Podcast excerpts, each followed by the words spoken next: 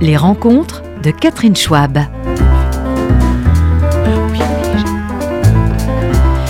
Bonjour. Euh, je suis ravie de cette nouvelle émission aujourd'hui.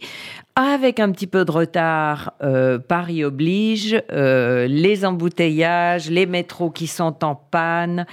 J'ai euh, déjà à ma table une première invitée qui est l'actrice de l'année, la révélation.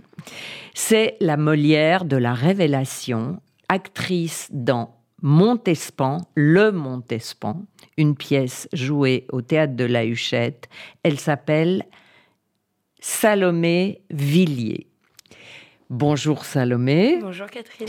Et nous attendons Thaïs qui est dans le taxi. Bien et sûr. euh, pour l'instant, j'aimerais d'abord vous féliciter. Merci. Euh, vous sentiez que vous aviez une chance d'obt- d'obtenir cette, euh, ces- ce trophée de la révélation Ah, pas du tout. Moi, j'étais vraiment partie dans l'idée que ce serait pas nous. et Mais il y avait des rumeurs. Comment ça se passe Non, non, non. on- Personne n'est au courant des résultats avant.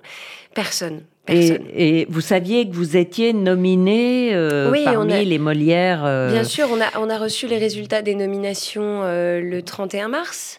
Et euh, en plus, j'étais contente parce qu'il y a une, une copine qui est super, aussi une super actrice, Caroline Rochefort, qui était nommée. Et, euh, et voilà, donc nous, on a continué à nos jouer petits dans votre de petit chemin. théâtre. Voilà. Oui. Et, euh, et on n'avait aucune idée des résultats euh, jusqu'à ce que euh, on soit le jour de la cérémonie. Oui. Et alors, quand on, quand on obtient le, Molière, le Molière de la révélation, Oui. est-ce que euh, le téléphone se met à sonner euh, Vous avez des propositions qui pleuvent Non, pas spécialement. Non, j'ai des projets qui arrivent avec des, des artistes que j'aime infiniment et qui sont des projets magnifiques. Qui serait quoi, par exemple Je ne sais pas si j'ai le droit de les dire.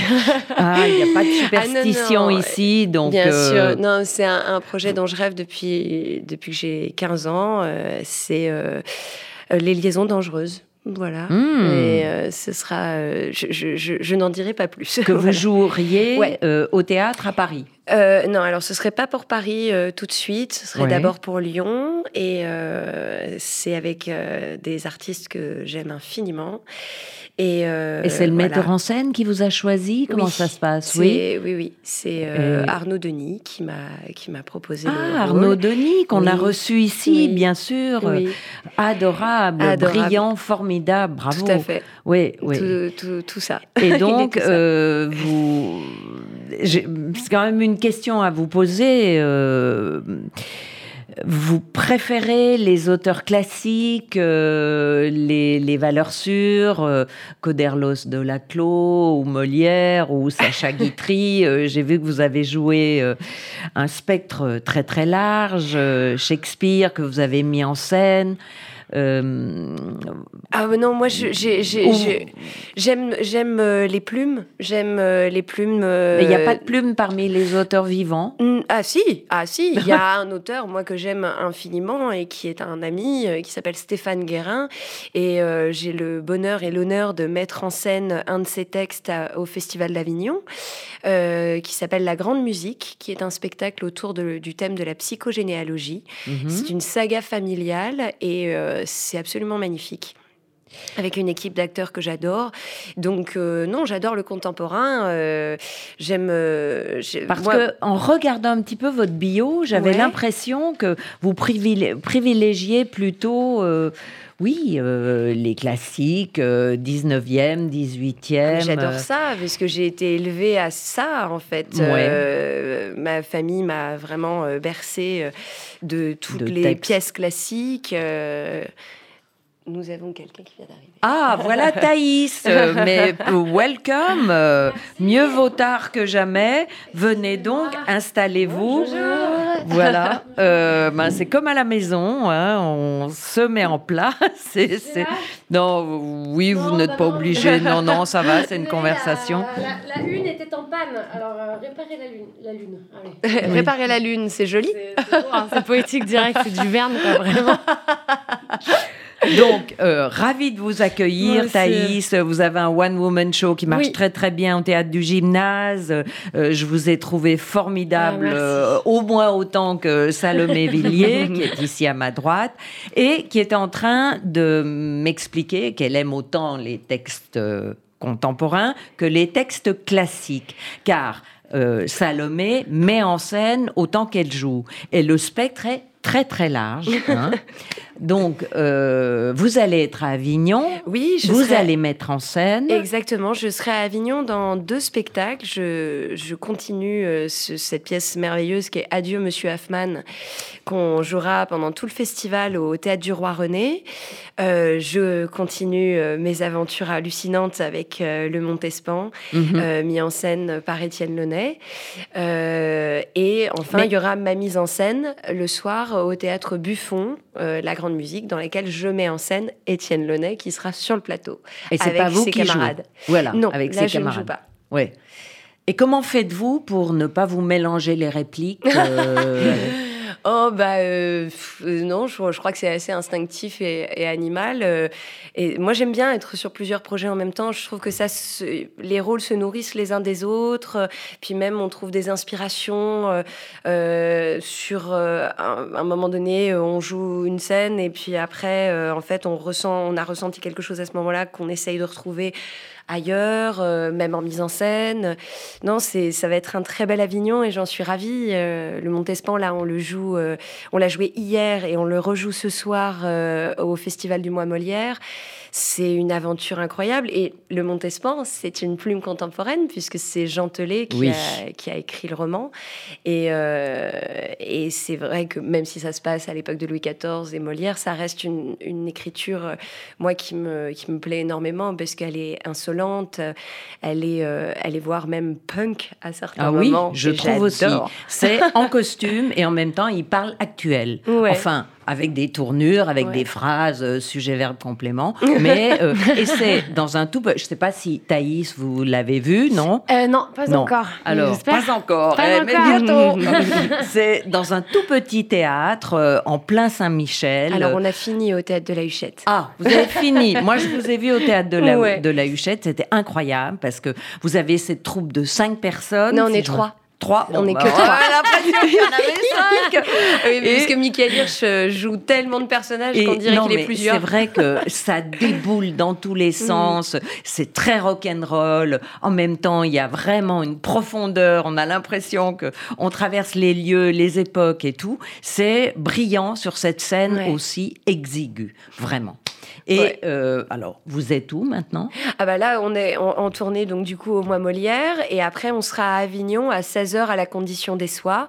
Et, euh, et là, on a découvert le, le grand décor qui est absolument magnifique et donc on est Là, vous vraiment allez, ravis. vous allez être perdu dans un grand décor. Oh non, alors en, en fait, ce qui est chouette avec euh, la scénographie d'Emmanuel Charles, c'est qu'il a gardé un peu les mêmes distances, sauf qu'on a en fait un, un castelet taille humaine qui est absolument magnifique euh, et donc du coup on, Ouais, donc on là, se vous régale. vraiment au château. Ouais.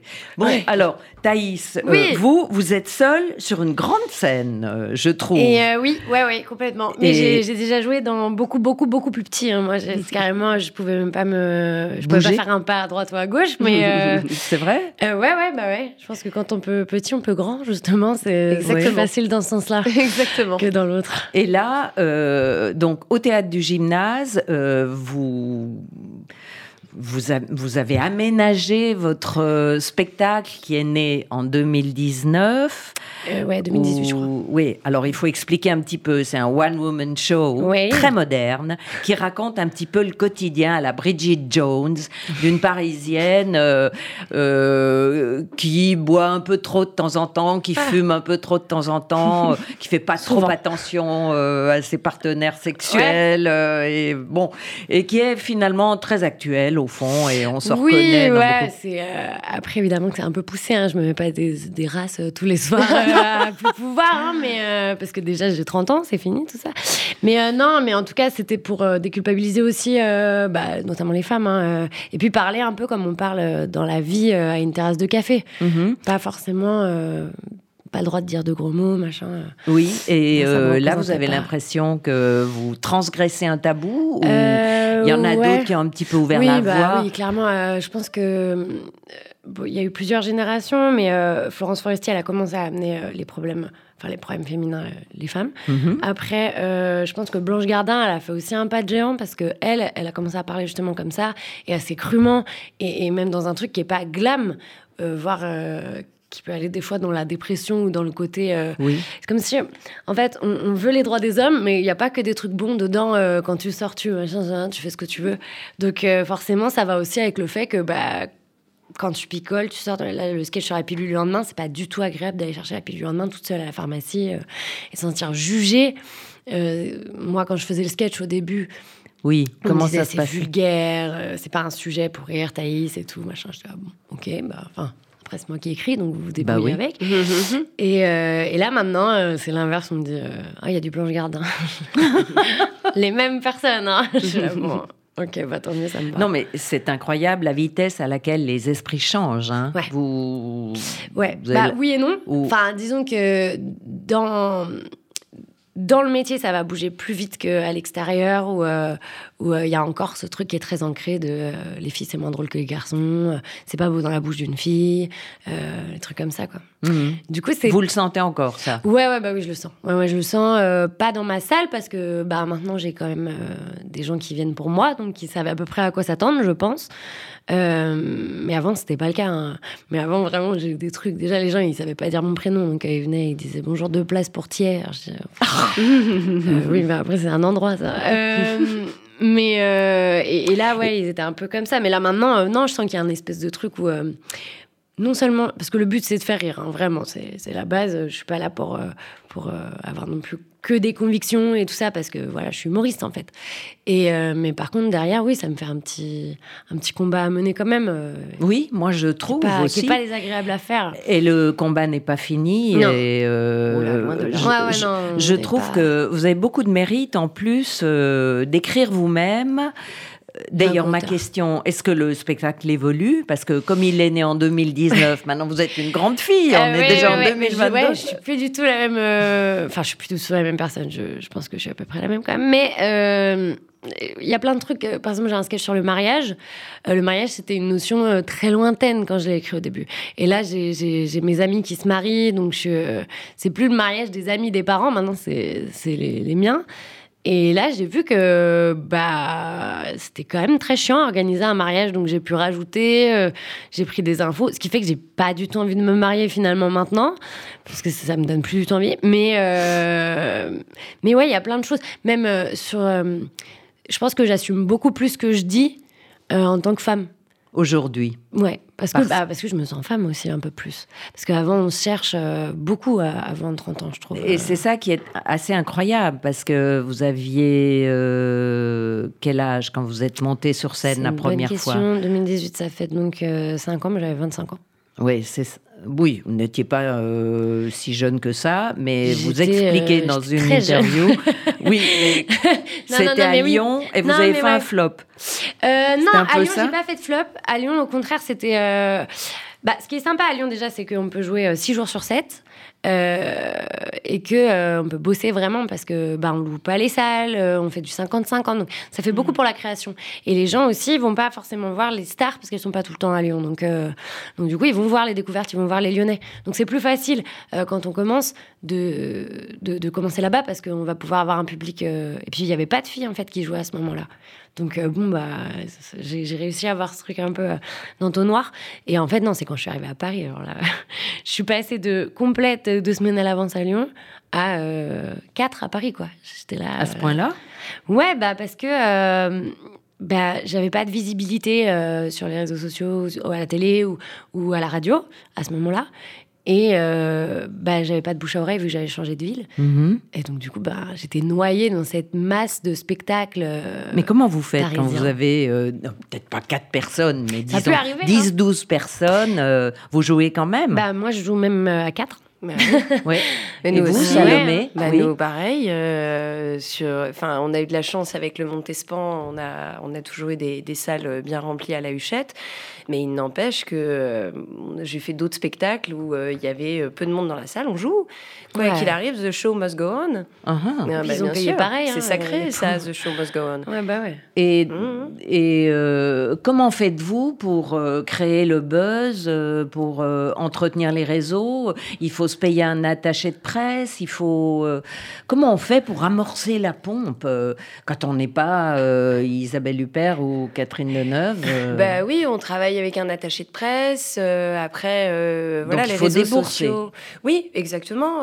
Enfin, Ça coûte. Ça coûte, mais c'est vrai que le travail de l'attaché de presse est, est pas souvent mis en valeur, et je pense que c'est capital mhm. pour faire découvrir que ce soit n'importe quel spectacle, Mm. que ce soit un spectacle d'humour, un spectacle de théâtre. euh, de- Enfin, euh, voilà, c'est- c'est c'est- c'est capital, le, je trouve. Ou sinon, il faut le faire soi. C'est-à-dire, soit s'inventer attaché de presse quand on a quand on n'a pas assez Oui, de sous. aller se vendre soi-même, Voilà, c'est pas et avoir évident. ce culot-là de dire bon bah s'il te plaît viens voir mon truc parce que c'est vachement bien?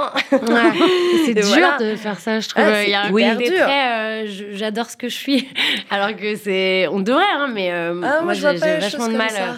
Mais, mais comme moi, j'ai écrit un peu ma vie Bien dans mon spectacle. Et après, j'arrive et je dis venez voir ma vie. Alors, déjà, je fais payer des gens pour écouter ma vie. Je trouve ça déjà assez spécial.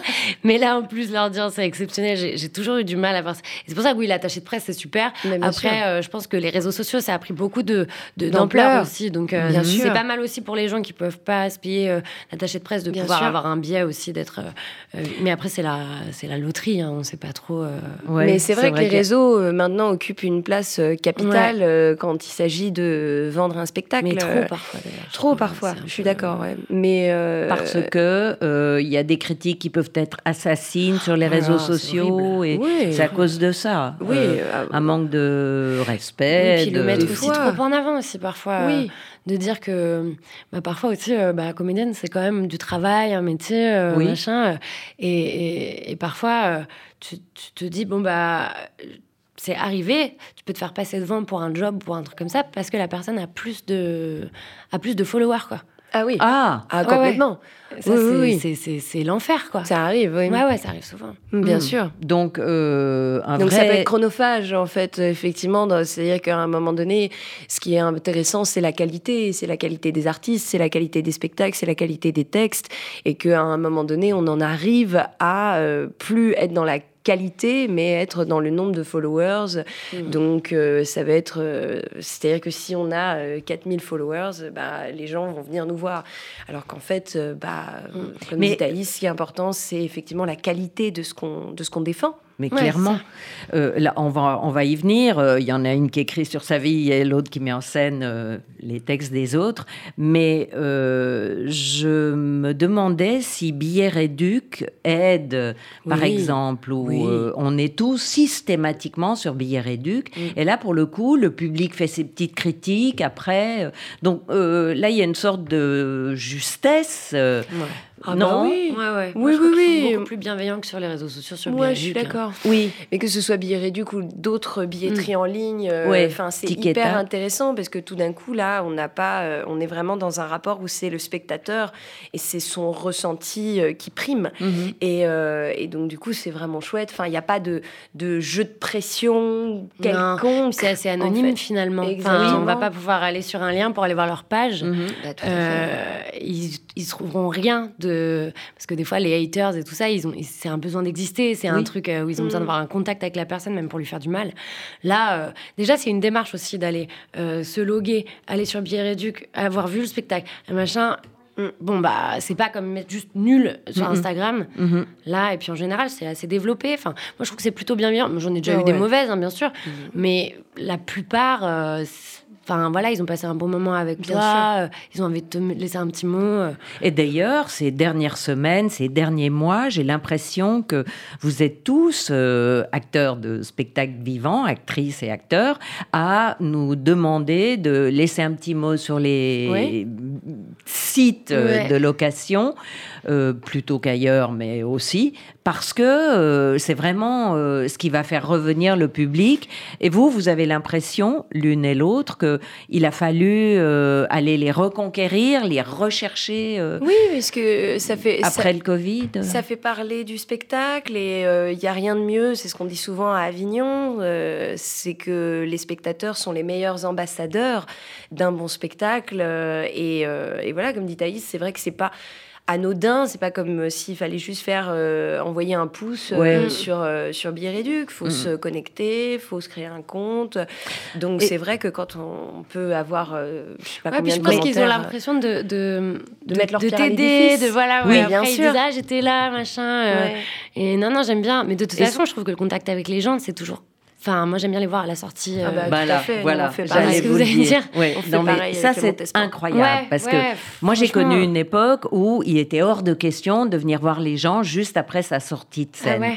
Et, euh, on partait dans sa loge, euh, il y avait comme une timidité pour d'autres un peu plus stars éventuellement, une sorte d'arrogance, de snobisme ridicule. Et là, ça, ça a changé. Vous êtes, Ouais. vous, à la sortie, sur le pas de porte, quand on sort de la salle, Thaïs, et vous, Salomé, je vous ai vu, Salomé Villiers, dehors, avec euh, euh, votre coiffure civile, vous aviez plus votre euh, J'avais des traces de maquillage blanc quand même oui, encore. bah, bah, J'ai pas remarqué, vous étiez quasiment méconnaissable.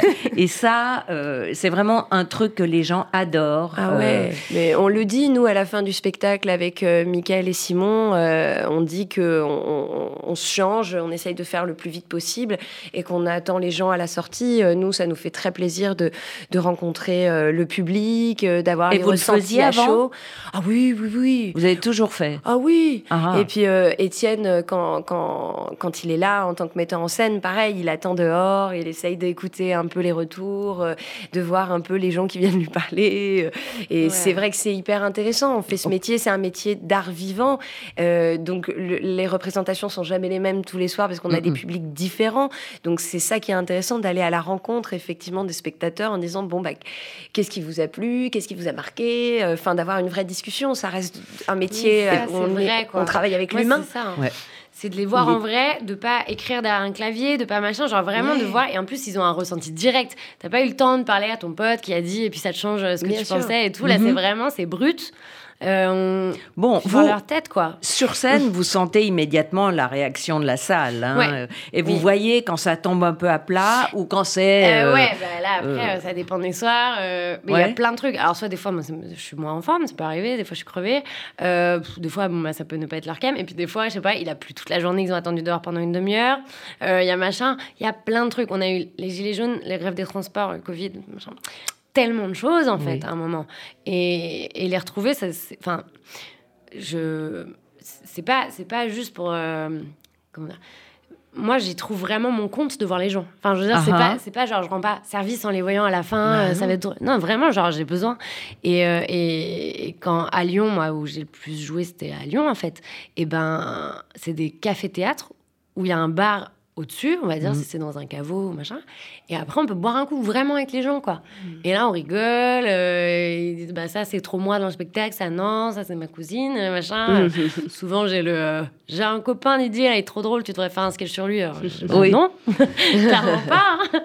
Mais ouais, ouais, je trouve qu'il y a un truc. Et quand je suis arrivée à Paris, j'ai commencé à l'Apollo. Et l'Apollo, bah, en fait, il y a tellement de salles. Et puis les gens, ils sortent, quoi. Et moi, j'étais là, genre. Hmm. Suis un peu triste, quoi. Je suis, ah, bon, Oui, bah, ok. ils s'en vont et il Ouais, n'y a c'est rien, ça, il ne se ouais, passe c'est rien, c'est froid. On ouais. vient de passer un moment qui est quand même hyper cool, quoi. Ouais, ouais. Et non.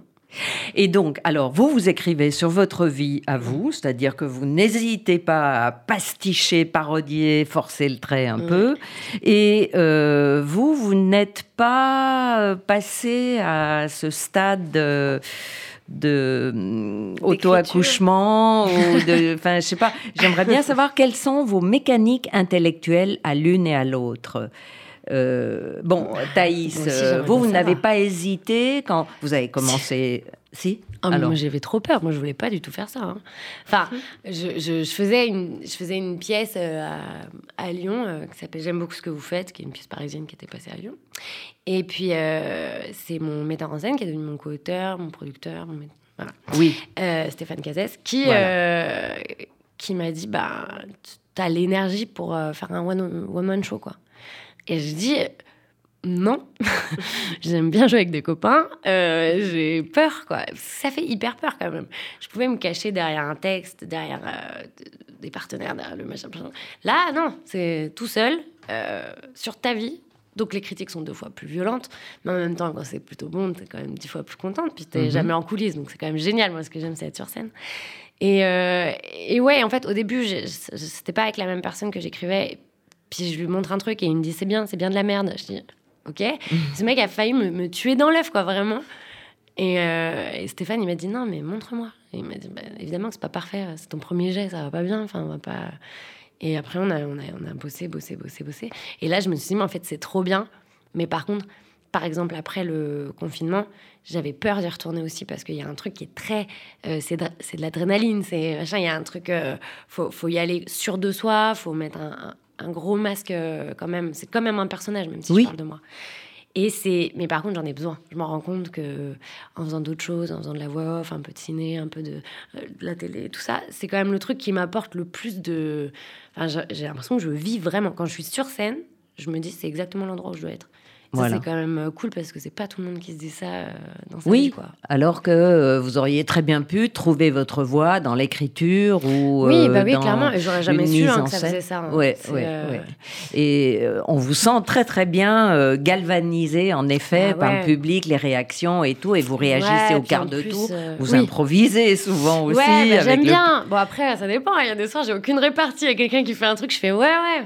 Je bon, bah ok, super cette mais non, mais après, euh, je... c'est ce que j'ai. Ça fait dix ans là que, que, que, je fais du théâtre, en tout cas. Et le spectacle, il a cinq ans. Et quand même, bah, il y a eu des moments où ça a été plus dur. Il y a eu des moments où il n'y a pas beaucoup de monde. Il y a eu des moments où vraiment j'ai dû prouver, mettre beaucoup d'énergie et tout ça. Et là, maintenant qu'il y a du monde dans la salle, c'est. Il est marrant ce métier parce que plus tu montes, plus tu connais ton métier, mais moins c'est dur finalement si ça marche. Donc en fait, au début, tu es tout petit et tu as peur et tout le monde. Et il faudrait être encore plus. Voilà, faudrait être aidé un peu plus. Quoi. Motivé, bah oui, galvanisé. Et en bah fait, euh, oui. Après, euh, vous savez bien, regardez ce qui s'est passé avec Gad Elmaleh, euh, qui lui a eu une petite, un petit creux de la vague. alors que on ne peut pas s'empêcher de penser que tout le monde copie tout le monde. Au fond bah, moi, je regarde pas de one-man show, du coup. Vous regardez... Ah, ah, Non, mais de toute façon, je suis pas fan des one-man shows. c'est un truc que j'aime faire, mais je préfère les, les pièces ou euh, les, les, séries ou les. Il faut aller la voir euh, bah dans le Montespan alors. Et vous, alors, euh, vous n'avez pas eu cette envie d'écrire, d'essayer de coucher sur papier un truc que vous aimeriez jouer Alors, il y a une idée. après, moi, je, je, suis très très très admirative des gens qui écrivent. J'ai j'ai une trouille bleue d'écrire. Hmm. Euh, parce que je, je, pense que je suis, euh, je, suis très forte en, en, dossier, en commentaires composés ou ce genre de trucs. Mais euh, en dialogue, je, je, je, suis tétanisée, ça me fait très très peur. Mais, mais, y a par exemple, l'adaptation, pardon, l'adaptation m'a plu. Ça a été très amusant. quand, quand j'ai lu le roman de Jean Telet et que j'ai commencé à travailler sur l'idée, ce que m'avait demandé Franck Desmet, il m'a dit il faut que ce soit une partition pour trois acteurs, pas plus. Là, du coup, de la contrainte est née la liberté et je me suis beaucoup amusée euh, à faire cette adaptation. Et donc, du coup, moi, maintenant, c'est quelque chose que j'ai envie de refaire. Mhm. Et donc là, j'ai en plus euh, lancé euh, quelques pistes avec des camarades avec qui j'ai envie de, de travailler là-dessus. Et donc, l'adaptation, ça me plaît beaucoup. Et il y a aussi un ami, voilà, avec qui on travaille ensemble où on s'est dit, euh, voilà, il y, a une thématique euh, qui euh, me parle énormément et où j'avais envie d'écrire. Et c'est la thématique de l'euthanasie. mais je voulais pas écrire quelque chose de, dramatique ni de, de. Alors évidemment, le sujet est déjà suffisamment éloquent pour qu'on ait du drame ou de la tragédie dedans, mais je voulais amener quelque chose de de, de, de, de, léger aussi. Parce que ce n'est pas que euh, quelque chose de terrible, c'est quelque chose, enfin voilà, moi, on m'a élevé aussi là-dedans, c'est une libération. Oui. Et c'est un respect de la personne qui s'en va aussi. Euh, donc, euh, donc voilà, donc là, il y a on une va forme se mettre en place. Oui, ça va, se mettre. Ça, on va se mettre en place tout doucement avec cet ami, mais c'est vrai que c'est un, un, sujet qui est, qui est particulier. Et puis moi, j'ai jamais écrit, donc. ça va pas être facile à vendre, hein, mm. non plus. Non, mais, mais je nous fais confiance. Je nous fais confiance. je pense que on va y arriver à, à, à, produire cette histoire pas dans un sens sortons les violons et on va tous pleurer et, bah oui. et non, mais déjà d'en parler quoi parce que c'est hyper tabou euh, vu que ça, Bien ça sûr, tourne autour de la mort et, et, que certains ils voient du suicide certains ils voient un truc qui est péché enfin bref plein de choses ça évoque un débat ouais. voilà et mais c'est vachement bien d'en parler et, oui c'est vrai que pour la plupart c'est quand même la libération quoi, le fait de se dire euh, Bien sûr. pouvoir choisir euh, ma mort ce qu'il oui. aurait pu faire euh, chez lui euh, avec un, un, un, rasoir, tu vois. Bien Donc, sûr. Euh, ouais, ouais, je trouve que c'est. Mais c'est pas pareil. Euh, le, après, bon, c'est un. Non, mais c'est pas un, suicide. débat, mais ce que je veux dire, c'est ouais. qu'il y a un moment où on te prive d'un truc que tu aurais pu faire. Bien sûr. Mais enfin, il y a un accompagnement, dire, mais c'est, enfin. C'est, je vais faire un rapprochement un peu particulier, mais euh, on accompagne les femmes euh, qui vont accoucher. Donc pourquoi on accompagne, on n'accompagnerait pas effectivement oui, quelqu'un qui choisit de, de, de, de mourir. De mourir. Oui, bah, c'est oui. un choix. Euh, voilà, enfin, moi je trouve ça toujours aberrant que ce ne soit pas autorisé Oui, en aussi. France.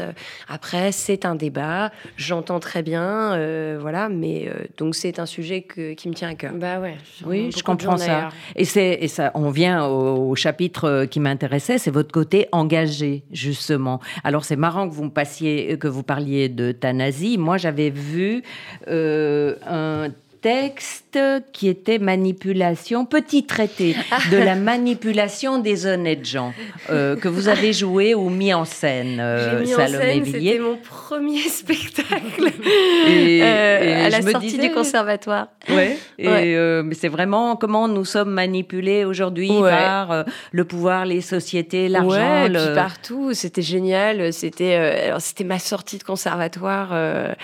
Euh, euh, même pas. je- Enfin, c'était, on était en deuxième année en fait quand, quand on était au conservatoire du 11e, les, les profs euh, justement pour éveiller des vocations euh, en dehors de l'actorat Mhm. euh, proposaient des, euh, des ateliers en fait qui auraient été qui étaient supervi- supervisés par les profs.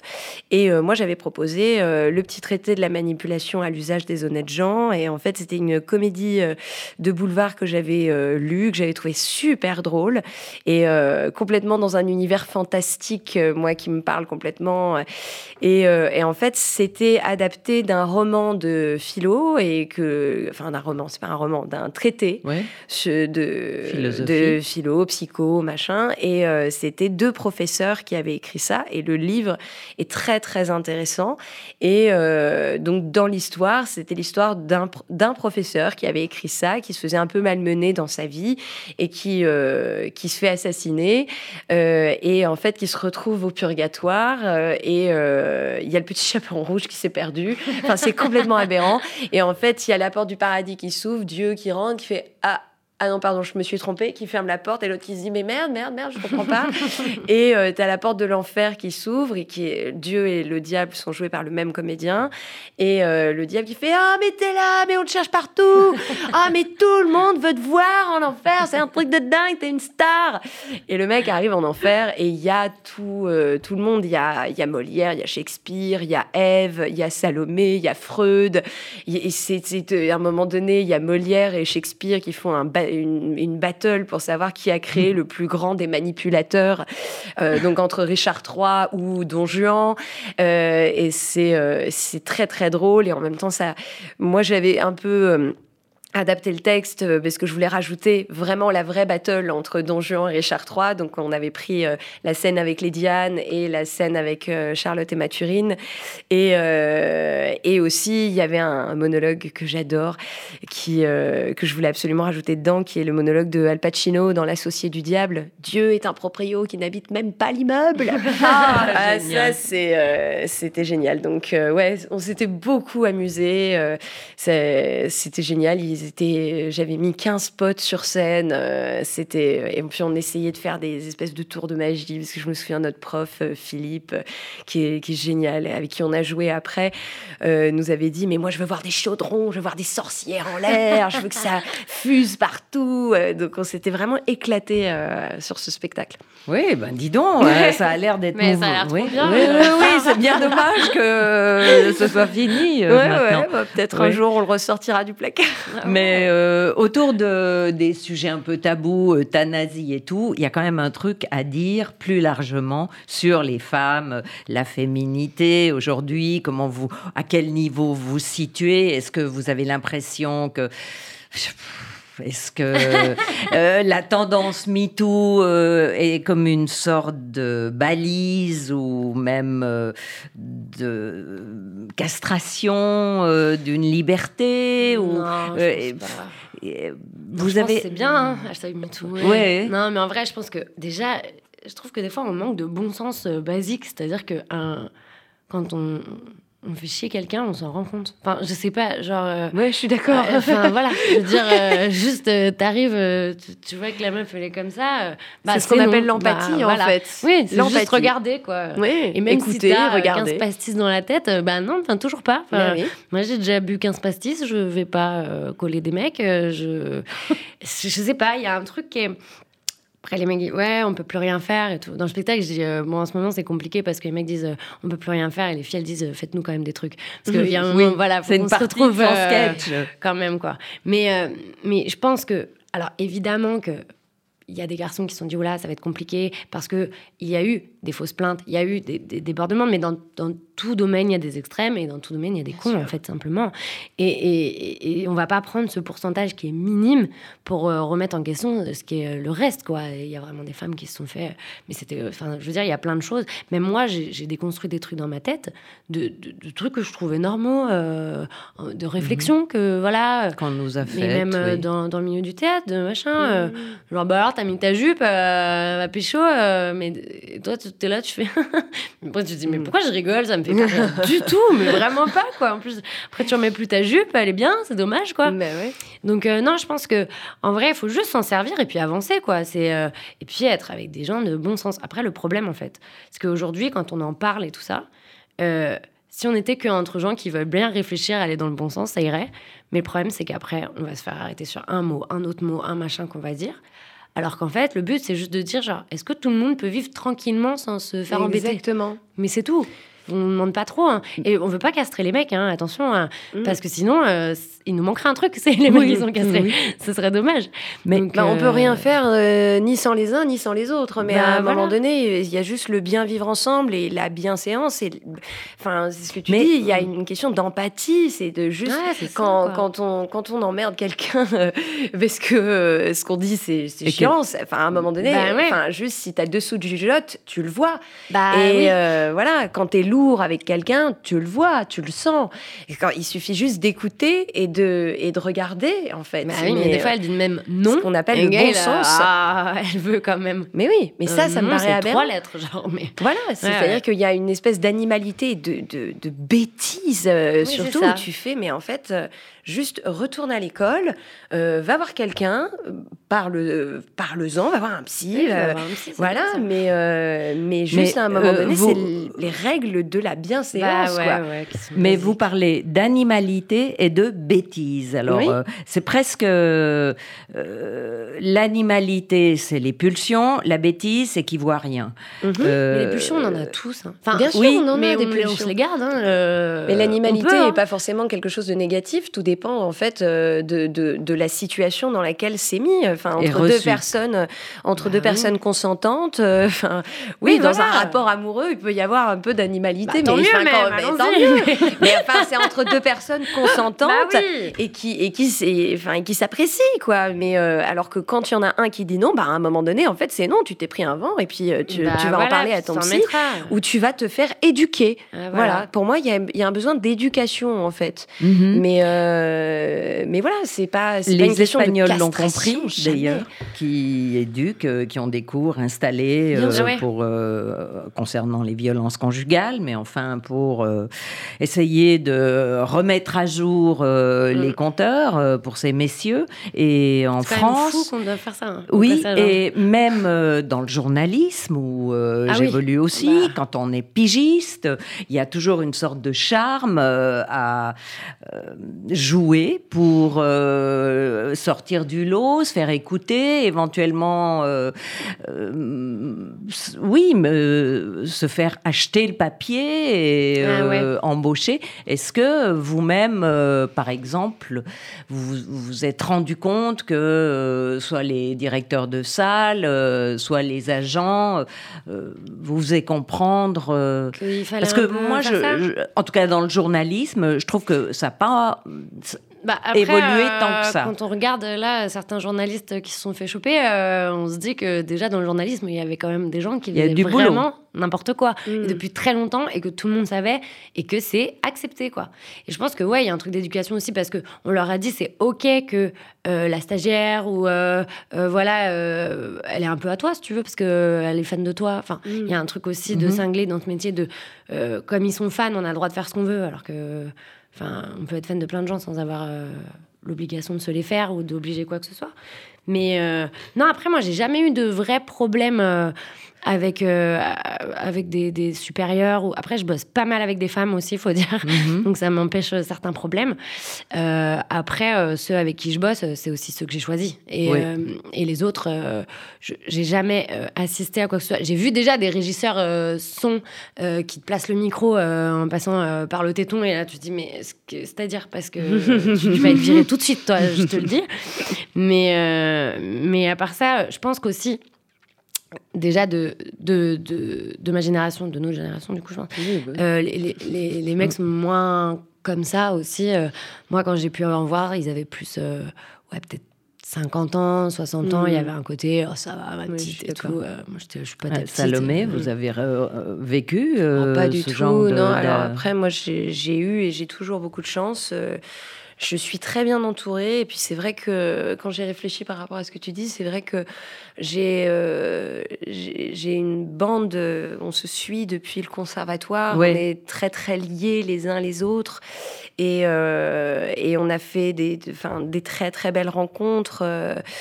Euh, parce qu'on aime travailler ensemble et on aime se quitter, aller travailler avec d'autres gens et se retrouver. Et, euh, et c'est vrai que bah, moi, ma bande de potes, euh, enfin, c'est des, des mecs super. Enfin, Ouais, Comment dire, plus qui- en fait, sensibles, plus... c'est la.